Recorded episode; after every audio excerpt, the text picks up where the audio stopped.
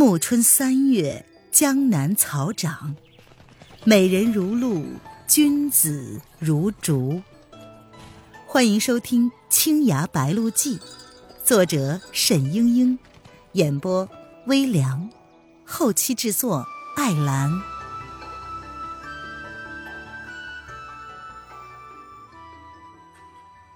第七章，讨伐大会。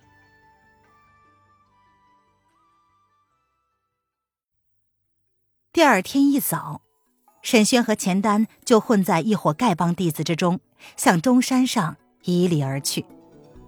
出发之前，钱丹交代了好些丐帮弟子的切口，沈轩一一的记熟，心中却不由得好笑。钱丹为了追随宋飞天，居然把丐帮的切口暗语都摸得这么清楚。一路之上，两个人小心谨慎，随机应变。结果呢，倒是平安无事。那一伙丐帮人众虽然也不认识他们，却并不见疑，知道是新进入帮的年轻弟子，反而对他们处处指引，照顾有加。到的山上，只见远远的山顶处搭起了一座高台，台子四周插了一圈的五色旌旗，旌旗夹着山峰，猎猎作响。台上。已经零零落落的站着几个人了，距离甚远，也看不清楚面貌。想来居中主位的一男一女，当是范定峰夫妇。周围的几个呢，或者是早到的几个贵客。沈轩忽然想起，钱世俊既然昨天晚上已经上山了，现在台上多半有他。待到要凑近一些打探，却是相隔太远了。他们这一伙人被派在这里守着，动弹不得。而且地位低微的弟子本也不能走进高台的。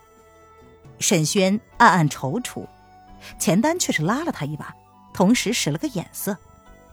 沈轩立即会意，两个人悄悄的朝队伍边上挤去，乘人不备，一下子就溜开了。两个人夹在那些往来客人中间，慢慢的。往高台下挪了过去，不一会儿，居然就正正的站在了台子的下方，一览无余。为了躲开别人的注意，又藏到了几位虬髯大汉的背后。沈轩耳朵听着身边的几个大汉的议论，又把台上的诸人细细认过，才知道，其实大多是丐帮中的一些人物。居中的那个方脸健美、英气勃勃的青年，正是范定峰。旁边那个美妇呢，也确实是宋家大娘子。宋帮主独坐在一把太师椅上，曹长老和宋小娘子分别侍立一旁。宋飞天身边的高个青年，面孔陌生，来历却是不小。此人姓娄，名狄飞。是庐山宗宗主卢旦新的关门弟子，这一次代表其师来参加中山五级的。庐山宗自道学宗师陆修静在庐山简济观建宗以来，几百年间在武林中的威望一向极高。现任山长卢旦新是武林中人人人敬服的前辈高人，所以这娄迪飞。自然也被奉为了上宾。酒店下，钱世俊不在台上。沈轩环顾了场内一圈也没有看见谁像是他的，不免有些失望。黎黎的义兄到底是何等面目？他心里也是好奇的紧。这时，陆陆续续的来了一些宗派帮会的掌门、帮主之类的人物，都上台。一一与范定峰夫妇见礼，什么庐山、武夷、天童寺、海门帮，连少林寺都派出了方丈慧远大师的师弟慧定前来观礼。想来江南武林精英大抵聚集在此了。忽然听报道，三醉公吴婷。沈轩心里一动，急忙向那个吴婷望了过去。只见一个文雅清秀的青年走上来，打拱道：“范公子别来无恙，家父有言，本当亲与盛会，无奈门中事务繁杂，无法分身，故遣小弟前来，聆听众位前辈的教诲。范定峰笑了笑，寒暄了几句，吴婷便站到了台子的一侧，位列众掌门之后。众人见他年轻文静，便也不大搭理他。沈轩在台下却紧紧的盯着吴婷。他自从六岁那年离开洞庭湖，就再也没有过三岁宫的消息。每每思及当年的长辈师叔伯们和一起在湖上玩耍的小伙伴，总不知道他们现在是怎么样的。这个吴婷就是童年旧友之一，又兼有钟表之亲，当年两个人很是亲厚。他不住的打量着吴婷，心中阵阵激动。几乎就想走上前去认亲了。其实，也就是在十几年前，每逢这样的集会，三醉宫必定是唱主角的，一言九鼎，举足轻重。现在，却似乎是可有可无，只能站在别的宗派后面随声附和。当年沈醉创下赫赫家业，衰微一至如此。实在是令人唏嘘。沈轩想着心事，没注意到丐帮范定峰已经在台上朗声开言：“这一次中山盛会，是为我江南武林兴旺之大计，平定之良方，扫荡妖魔，匡扶正义。然则道高一尺，魔高一丈。这几年来。”江左一带却出了一个大魔头，武林同仁受其害者不计其数。沈轩转过味儿来了，原来他们在这里开会，是商量一起对付什么人来着。台上的楼迪飞正色问道：“范兄所言之人是叶来夫人吧？”范定峰愣了愣。似乎没有料到这么快就被人把话挑明了，他旋即笑道：“哈，老兄真是快人快语，开门见山。不错，正是叶来夫人。想来简继冠对于此人在江湖上的作为也有所了解了吧？”沈轩暗道：“这些人的野心可真是不小呀！叶来夫人得尽了钱塘王的宠爱，权势极大。”这些江湖豪客竟然想打他的主意，看来刚才范定峰也不是讲空话，这次中山五级当真是非同小可。娄迪飞冷笑着道：“哼，范兄不是说笑话吗？叶来夫人这几年在江湖上呼风唤雨，做下了多少惊天动地的大事，谁还不知道吗？”相信今天来的四方朋友都是一条心的，范兄不妨都直说了吧。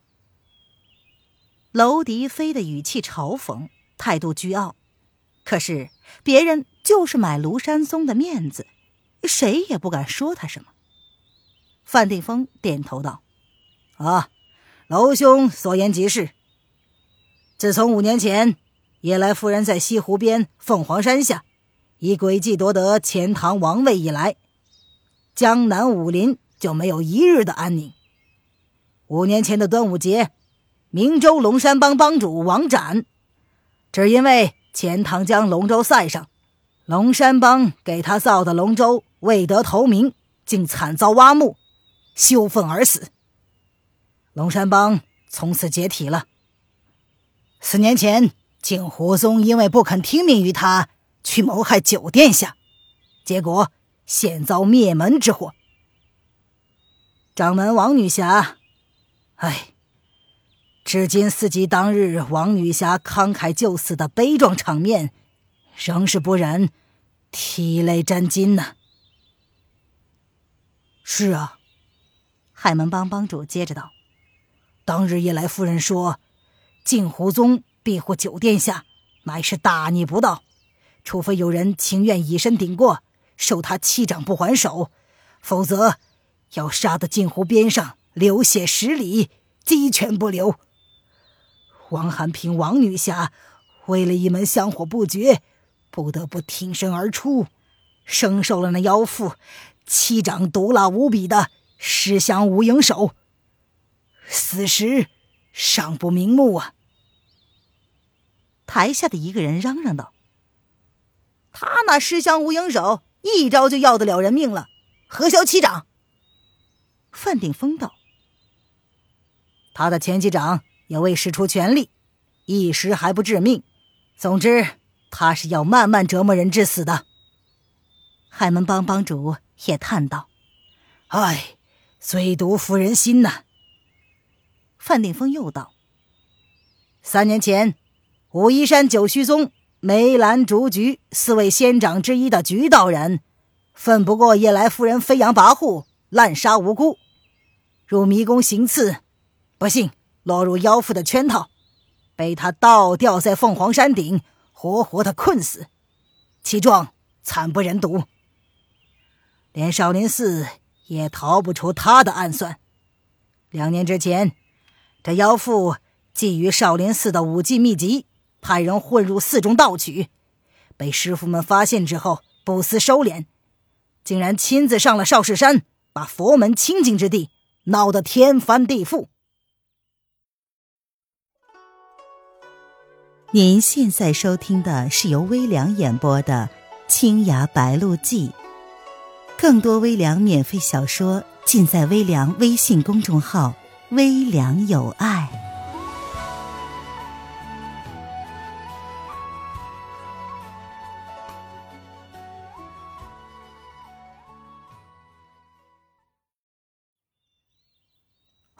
禅师缓缓的道：“我寺僧众总以为不曾有半点理亏，不会大动干戈，谁知……”还是中了夜来夫人的奸计，几乎不得不弃死而走。后来大家勉力一战，总算将他请下山去。但大小弟子死伤不少，慧剑师兄也在那一役中捐躯了。范丁峰停了一会儿，然后又道：“还有，去年妖妇偷袭了洞庭湖的三醉宫。”以暗器杀死了吴掌门的爱徒王小山，手段毒辣，亦是罕有。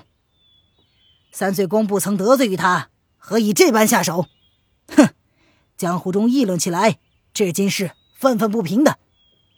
说着，他就眼望向了吴婷。吴婷站出来道：“本宗自存与夜来夫人并无过节，汪师兄一向足不出户，不可能惹上他。”本宗当日遭此横祸，实在是思之不解，但师门大仇总是要报的。沈轩听到这里，甚是奇怪：这夜来夫人连我们三醉宫也欺负上了，看来真真是个大恶人。范定峰厉声的道：“夜来夫人心如蛇蝎，盗师逆行，危害武林，血债累累。”是可忍，孰不可忍？今日我江南武林各门各派精英，既已尽数聚集在此，总是要向那个妖妇讨个说法的。一时之间，台上台下一片哗然。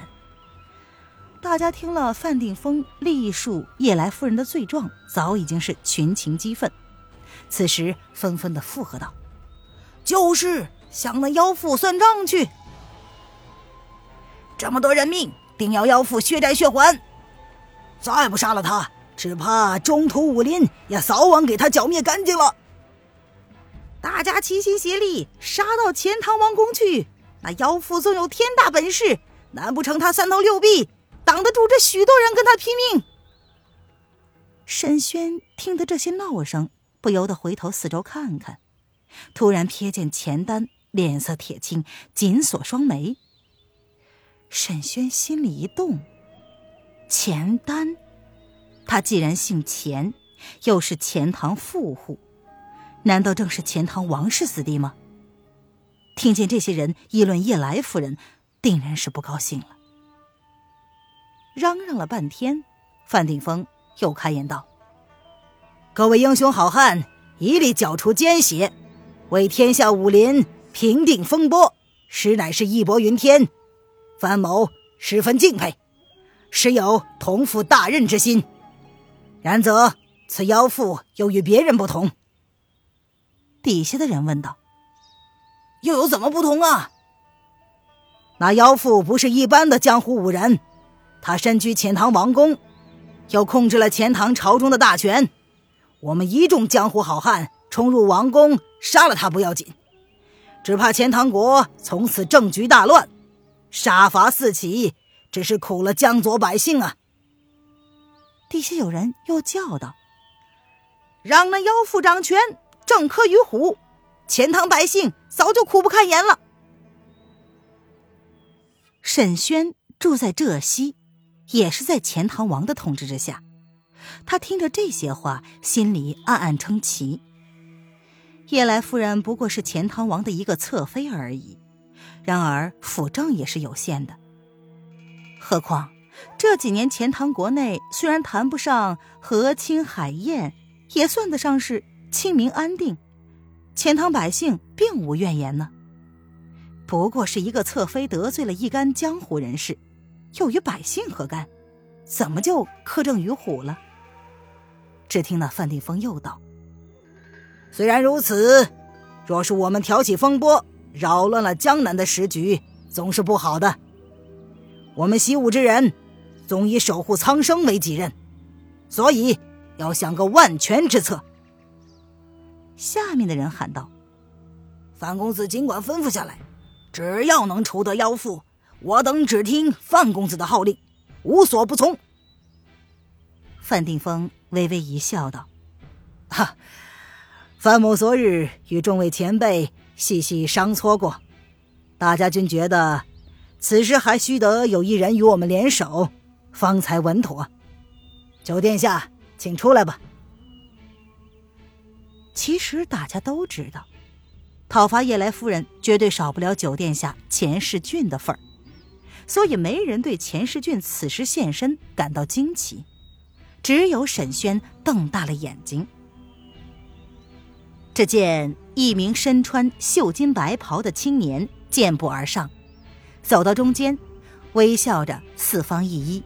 他说：“彼姓钱，行九，蒙范公子与众位英雄不弃，得与江南武林盛会，深感荣幸。”此人剑眉入鬓，凤眼若星，举手投足之间尽显气宇轩昂。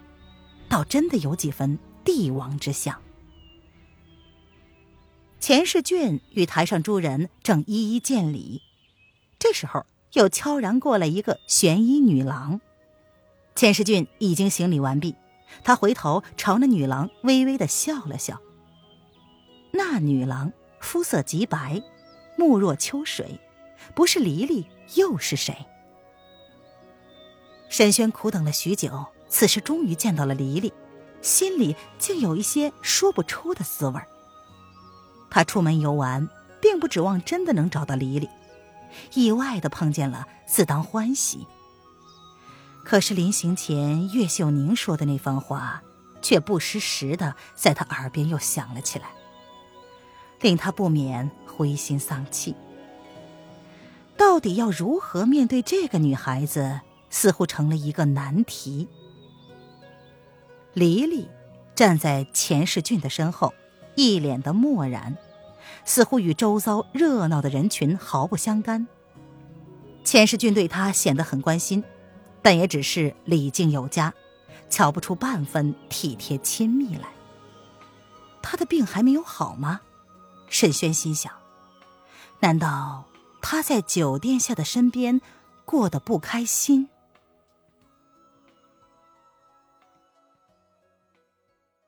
亲爱的听众朋友，本集播讲完毕，感谢您的收听。